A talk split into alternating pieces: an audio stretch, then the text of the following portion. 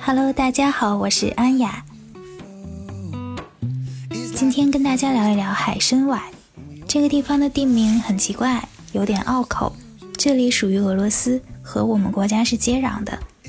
在一九六零年之前呢，这里还属于我们国家。后来到了一九六零年，中俄签订了《北京条约》。乌苏里江以东的四十万平方公里，其中就包括了海参崴这个地方，全部划为了俄国领土。但是这里现在对中国公民是电子签政策，而且电子签的费用是零，淡季旺季的机票都不贵，所以不知道这算不算对我们的一种小小的补偿。海参崴特别的小巧，三天就差不多可以走完。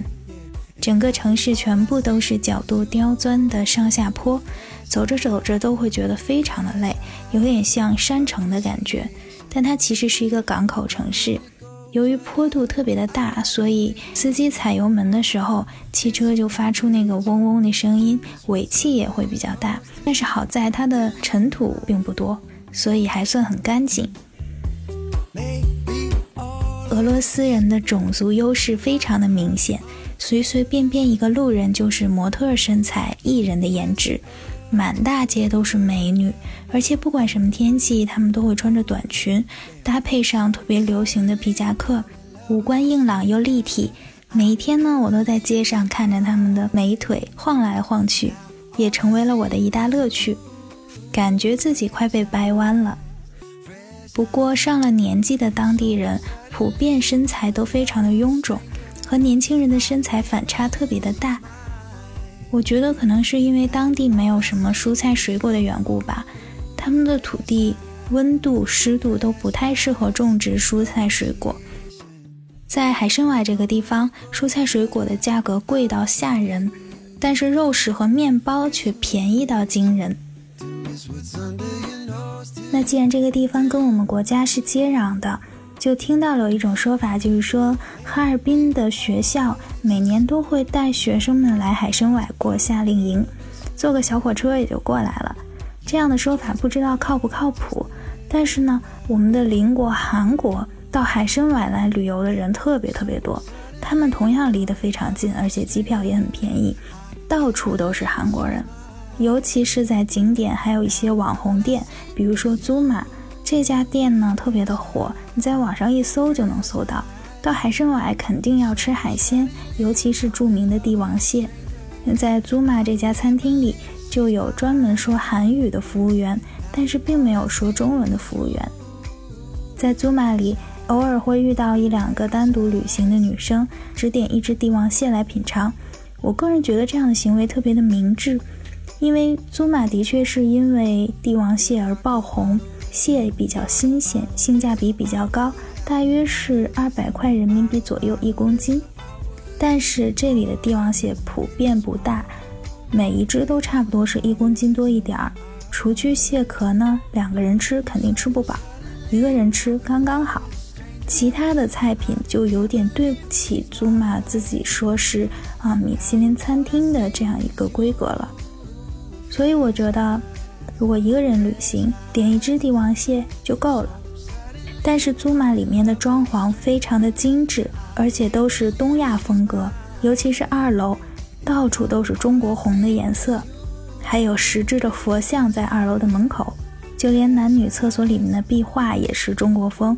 女厕所里面是唐代的仕女图，男厕所里面据说是皇帝的画像。结账的时候。服务员还会把小票放在印有敦煌壁画图案的小木盒子里，里面还会贴心的放上两颗口香糖。菜单里的菜品呢，有百分之八十以上都是偏日式的，比如说寿司啊、天妇罗啊、日式的拉面啊等等这样子。说韩语的服务员呢，也忙得不亦乐乎，因为店里百分之八十以上的客人都是韩国人，所以看下来，祖玛这家餐厅的确很讨好东亚的客人。游客来祖玛用餐呢，需要提前预定，登录他们的官网，有英文的版本，然后输入你的信息，等待他们的确认邮件，拿着你的确认邮件，按照你约定的时间到祖玛餐厅的前台排队进去就可以了。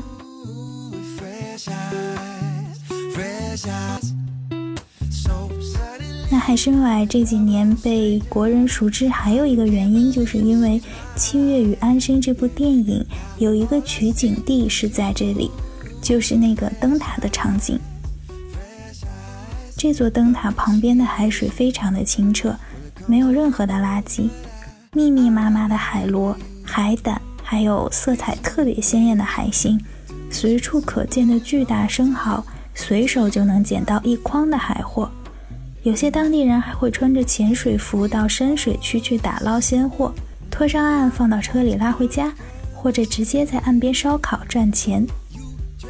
到这座灯塔打卡呢，你可以从市区中心坐公交车到达离灯塔很近的一个公交总站，但是这座公交总站离灯塔还有大约两公里的距离，这两公里只能靠步行完成。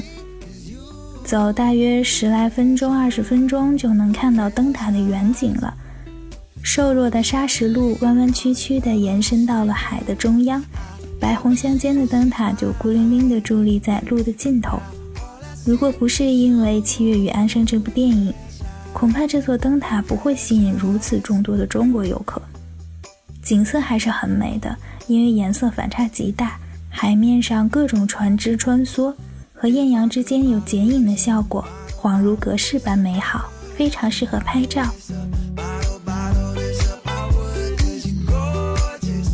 那海参崴这个地方呢，还有一个重要的节目需要打卡，就是看一场歌剧、舞剧或者话剧。那下一期呢，再跟大家聊。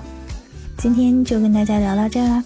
那这期节目的所有文字资料和图片呢，我都放到了我的微信公众账号上。在微信公众号搜索“严肃的扯”就可以找到我，并且可以收看我所有的旅行故事和照片。本张专辑里的录音呢，也都是我的旅行故事，欢迎大家收听。